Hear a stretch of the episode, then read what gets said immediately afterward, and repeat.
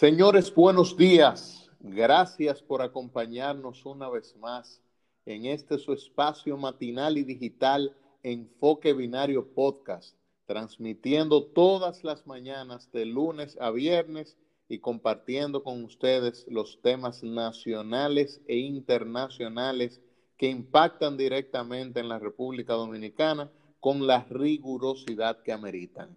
Buenos días país, buenos días mundo, buenos días al colega y amigo Luis Gutiérrez Domínguez.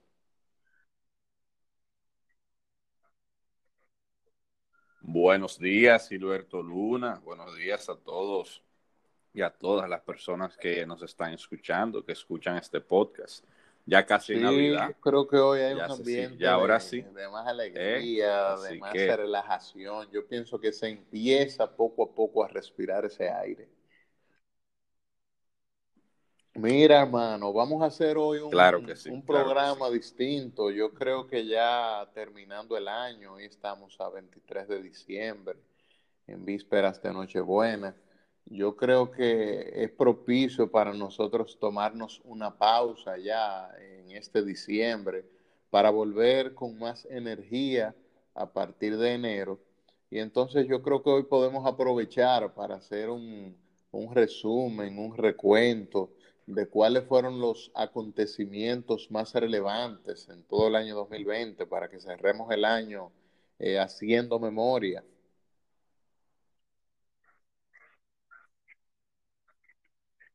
Claro, claro, importantísimo, importantísimo. De hecho, este es un año en el que hay mucho eh, de qué hablar. Eh, lo que hay es que tratar de hacer lo que tú dices, de, de mencionar lo que consideramos lo más importante, Vamos arriba. porque pasaron muchas cosas este año, Gilberto. Mira, para mí, para mí, en lo personal, el acontecimiento desde el punto de vista político, ojo, porque pasaron otros acontecimientos que, que, no tienen nada que ver con la política, aunque incidieron en la política. Pero políticamente el acontecimiento más importante para mí fue las manifestaciones de la Plaza de la Bandera, que, para, que dieron, eh, digamos que, algún tipo de esperanza a un sector de la población que pensaba que eh, la clase media y los jóvenes estaban totalmente eh, desinteresados en la política, en las cuestiones sociales del país. Pienso que fue un antes y un después en ese sentido. Además, esas manifestaciones, como tú bien sabes, porque eso lo analizamos incluso en su momento, eh, fueron un duro golpe para el gobierno de Danilo Medina y para sus eh, para las pretensiones del PLD de seguir en el poder. Eh, mostraron músculo eh, esos jóvenes, esas personas en sentido general que se manifestaron en diversos puntos, no solamente fue en Santo Domingo, se manifestaron en Santiago, en Puerto Plata, en Moca. Eso, es un eso es un acontecimiento interesante que en lo personal creo que incluso en los próximos años va a ser objeto de análisis eh, político y social por especialistas en la materia, porque eh, no se había visto algo parecido. Ocurrió lo de la Marcha Verde, pero Marcha Verde tenía otras características, que eso eh, no viene al caso, pero pero sí, eso es lo que yo Indudablemente que, que eso por lo menos fue algo que, de que marcó al país. Yo pienso que podemos hablar de un antes y después de esas manifestaciones que se dieron en la Plaza de la Bandera. Eh, claro que eso tiene sus causas, hay acontecimientos que, que tuvieron lugar para que finalmente desembocara en esas manifestaciones lideradas sobre todo por jóvenes. El hecho, por ejemplo, de la suspensión de las elecciones municipales ante una situación de eh, dificultades tecnológicas que enfrentó la Junta, de que no cargaban las boletas en la mayoría de municipios que estaban eh, votando con lo que era el, el voto automatizado. Eh, lamentablemente la Junta Central Electoral quizá no tomó las medidas preventivas de control de calidad, eh, quizás no, no contempló la posibilidad de que algo tan grave podía suceder en la República Dominicana, a tal punto de que muchas personas eh, sintieron que se le estaba vulnerando su derecho a ejercer el voto, que esa actitud, e, e, ese acontecimiento tenía su origen directamente en las intenciones del Estado de mantener y de imponerse a todas costas. Eh, esto provocó eh, que la ciudadanía alegara eh, que había un mal comportamiento de la Junta, se, cuestionó la credibilidad de cada uno de esos jueces, a tal punto de que la OEA tuvo que intervenir, se tuvieron que hacer varias auditorías a los equipos para determinar que verdaderamente no hubo una intención quizás fraudulenta, sino que fueron fallos informáticos, tecnológicos. Lo lamentablemente que todo esto se pudo prever y, no se hizo eh, con la rigurosidad que habría que hacer este tipo de cosas, demostrándole a la República Dominicana que el voto automatizado eh, no, no era una opción en este momento y aparentemente tampoco lo será en el porvenir, fruto de esa situación que vivimos los dominicanos, que mantuvo a todo el mundo en vilo. Eh, yo recuerdo que los días siguientes a esa suspensión de las elecciones, yo estaba en, bueno, en el, en el Homs con mi esposa, que acababa de dar a luz, y, y, en, el proceso, en el proceso previo desde parto, yo recuerdo que tomé mi celular y cuando vi las noticias, eh, cientos, miles de jóvenes, diría yo, frente a la Plaza de la Bandera, exigiendo la renuncia de la Junta Central Electoral, eh, exigiendo o tratando de reivindicar el derecho que cada uno de ellos tenía al voto. Yo creo que eso fue uno de los acontecimientos ciertamente más relevantes de todo el año 2020 y que impactará el porvenir de la, de la República Dominicana. El PLD, el partido gobernante, fue quien resultó más afectado. Eh, yo creo que de alguna manera eso benefició al PRM y, eso debe servirle al, al PRM para, para que tome eso en consideración, para que no se olvide de, todos los acontecimientos que lo llevaron al poder y del gran, del gran compromiso que tiene el partido de gobierno con la juventud y con la ciudadanía en sentido general.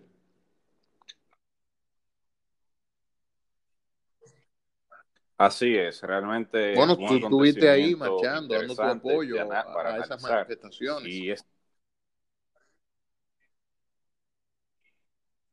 estuve ahí, mi esposa y, y, mi hija. Lo que pasa es que no sabíamos que ella estaba, no, se estaba acompañando. Pero sí, estábamos ahí en, esa, en esa manifestación. No duramos mucho tiempo porque la verdad es que, oye, me fue algo impresionante, hermano, la cantidad de gente.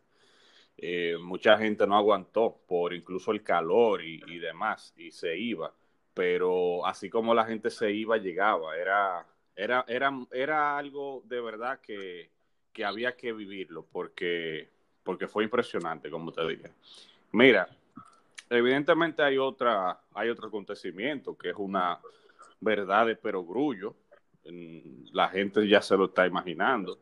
Evidentemente, el acontecimiento más importante del 2020 fue el COVID, esta pandemia que ha azotado al mundo, no solamente a República Dominicana, al mundo.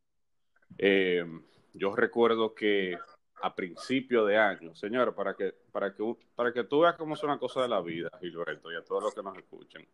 Uno escuchaba hablar de, del coronavirus y que, que había un en China. Y yo recuerdo que muchos medios de comunicación, incluso, incluso un podcast que yo escucho español, que lo escucho para enterarme de noticias internacionales y demás, el presentador hablaba de que él no entendía cuál era el miedo con, con esto de, del coronavirus, que eso era una exageración, que eso era una gripe común.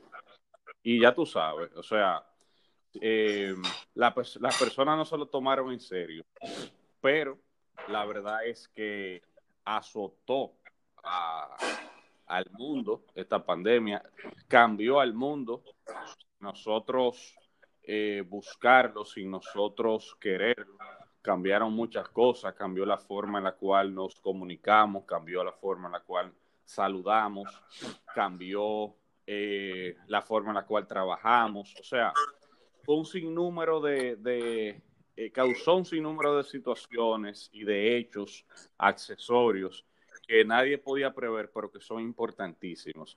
Pienso que actualmente es el reto más importante que tiene la humanidad, la, el freno de esta pandemia. Ya vemos una luz al final del túnel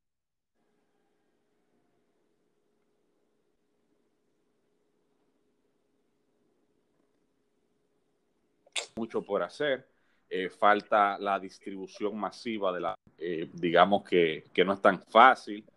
Este, también cabe, queda abierta la pregunta que a mucha gente, incluyéndome a mí, eh, me preocupa de si realmente esto puede volver a ocurrir, porque afortunadamente esta pandemia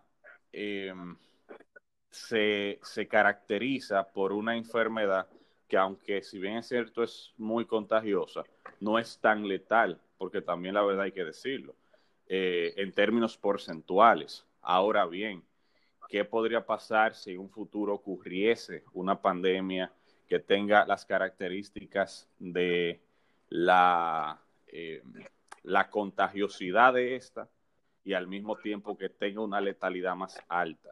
Son el tipo de cosas que preocupan, eh, habría que ver cómo la comunidad científica y cómo los estados empiezan a prever este tipo de cosas, a evitar este tipo de cosas para que... Bueno, evidentemente que ese es el tema que más ha impactado eh, a, la sociedad, al mundo eh, en el último año.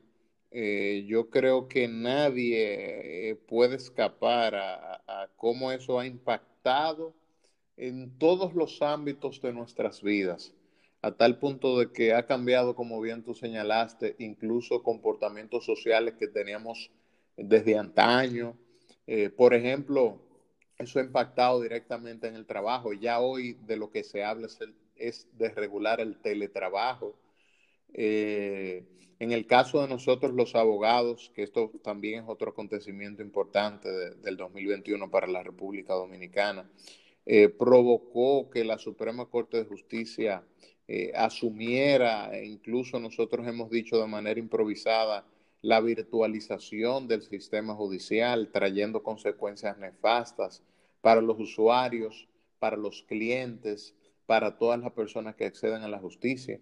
Eh, lo importante es que a pesar de eso, en el 2021, eh, bueno, llegaron varias vacunas en Rusia, en Estados Unidos, Estamos hablando de que hasta el momento hay cinco vacunas que aparentemente tienen un nivel de efectividad importante. Eh, sobre este virus, Luis, todavía hay mucha desinformación. Todos los días surgen a la luz eh, hechos nuevos, acontecimientos científicos que son relevantes, eh, que muchas veces generan incertidumbre, como el caso de las nuevas cepas que han aparecido que según las evidencias tienen un nivel de contagio que supera el 40 y hasta el 70% de la cepa que nosotros conocemos. En realidad no sabemos cómo esto va a impactar en lo adelante, si esa cepa se impone. escuchaba yo ayer el análisis de algunos científicos. De manera que el 2020 estuvo marcado por el coronavirus y es posible que el 2021 también, señores, a pesar de que ya en los Estados Unidos, por ejemplo, hay más de un millón de personas vacunadas. Se estima de que para el final de año habrán cerca de 25 millones de personas. Eh, pero la realidad es que no todos los países quizás tengan un acceso eh, tan directo, tan oportuno a estas vacunas. Y mientras tanto, este virus eh, seguirá causando estragos. yo creo que es importante recordarles a la gente, sobre todo en este momento de Navidad, de confraternidad, eh, que no bajen la guardia, que mantengan los protocolos, el distanciamiento, el uso de mascarillas, porque hasta este momento esa es la mejor manera de combatir el virus. Por supuesto, y sobre todo en esta, en esta época en la que mucha gente quiere eh, juntarse, quiere salir, lo cual es normal, pero que lo hagan también con las precauciones debidas. Mira, Gilberto, eh, si bien es cierto que el COVID eh, viene siendo el acontecimiento más importante del 2020, eso no queda, ningún, eh, no queda duda sobre ello. Sin embargo, hubo acontecimientos que el COVID también causó. Por ejemplo, se dice, he escuchado analistas políticos y a sociólogos decir que el COVID se llevó a Trump, a la administración de Trump, que fue el mal manejo de, Donald Trump, el mal manejo con la pandemia.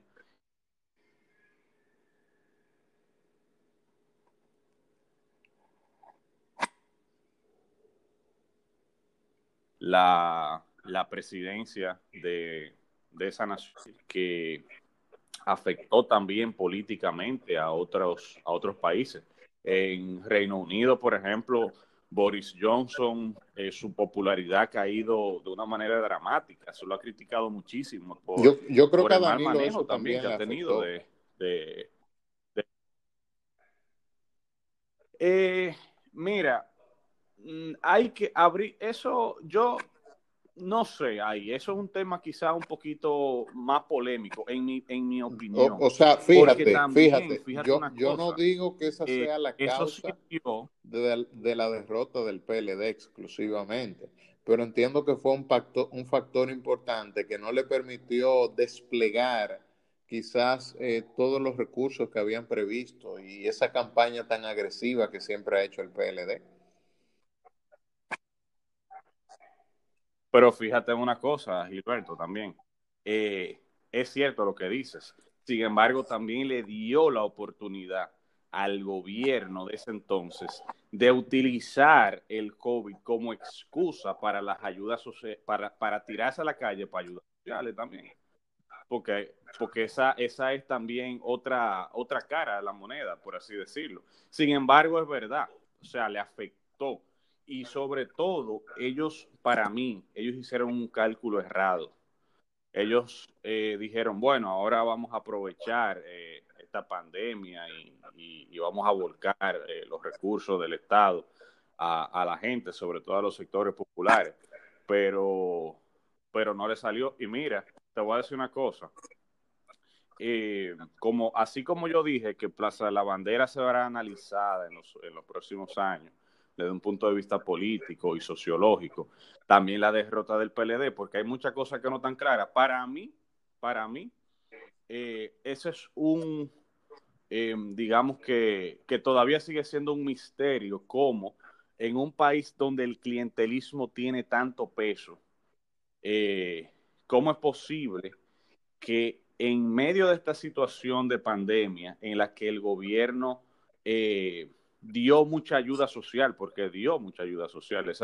Danilo dijo que esa habían sido las elecciones más caras. O sea, ¿cómo es posible que pese a eso el PLD perdiera? Eso es un tema interesantísimo, por ejemplo, para, para personas como nosotros, que nos gusta eh, modestia aparte el, el, análisis político y que uno tiene dominio sobre el tema, aunque no es politólogo, pero, pero investigamos y sabemos sobre ese tipo de temas. Eh, eso hay que analizarlo, señores. Eso después incluso deberíamos hacer un programa especial para analizar ese tema, porque la verdad es que tiene mucho interés eh, político, interés social realmente.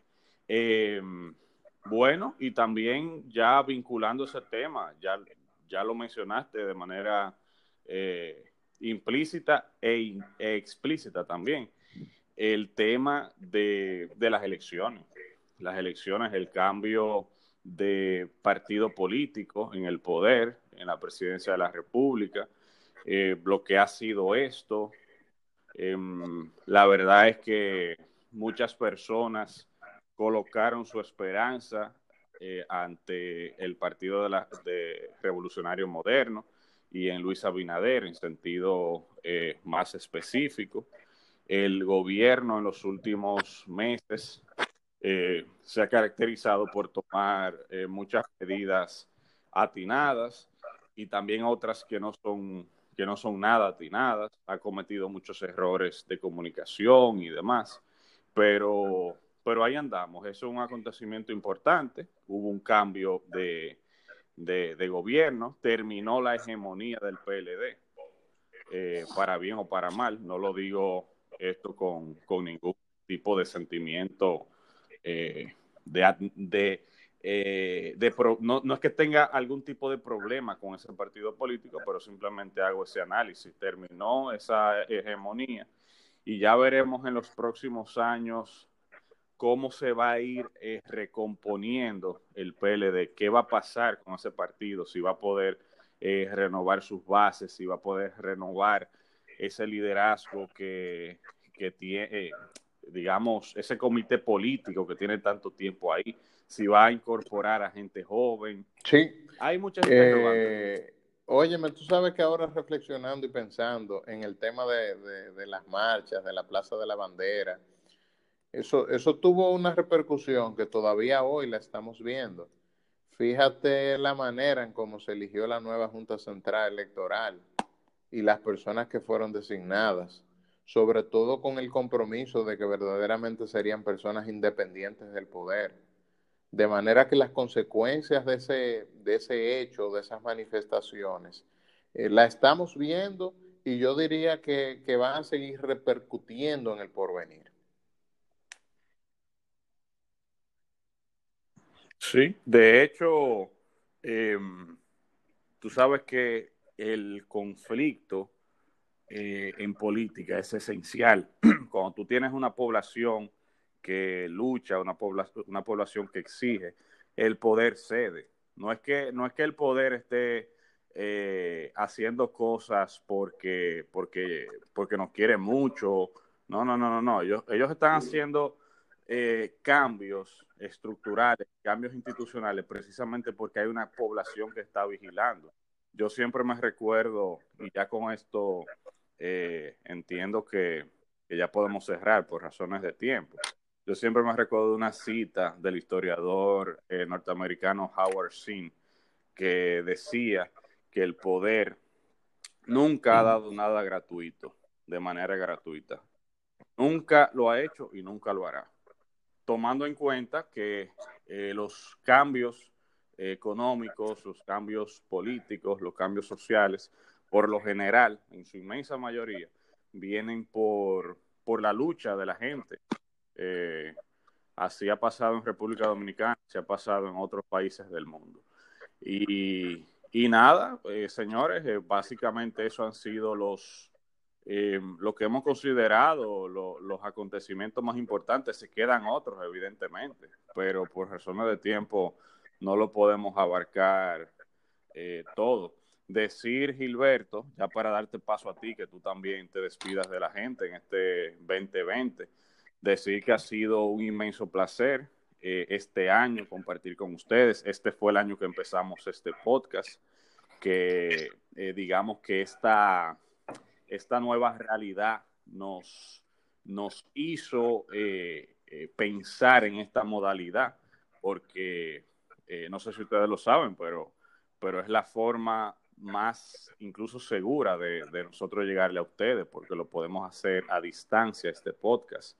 Em, para mí ha sido un placer, dije, haber realizado eh, iniciado este proyecto este año, eh, recibir tanta enhorabuena de parte de mucha gente, eh, sentir la satisfacción de las personas que me escriben y que le escriben, y que nos escriben incluso en las redes sociales diciendo que les gustan los temas, etcétera.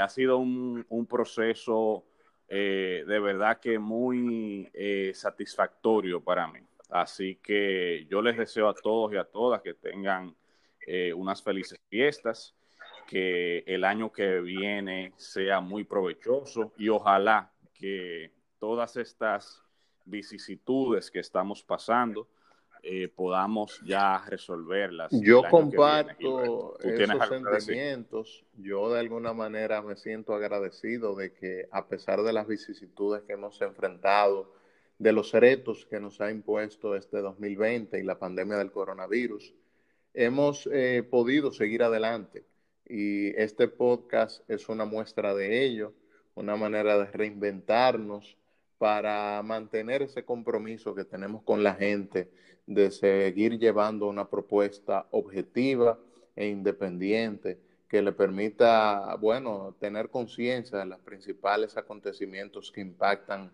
al mundo y al país. Decirle a la gente que ha sido todo un placer eh, eh, contar con la presencia de cada uno de ellos en estas emisiones. Eh, recuerden, señores, disfrutar las fiestas con moderación.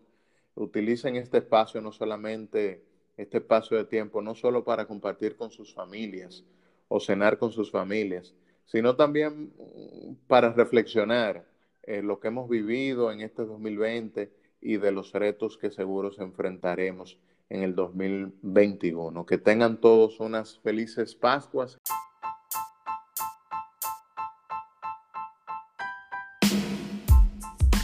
Enfoque Binario, un espacio destinado al análisis de los principales temas nacionales e internacionales que impactan directamente en la sociedad dominicana. Bienvenidos.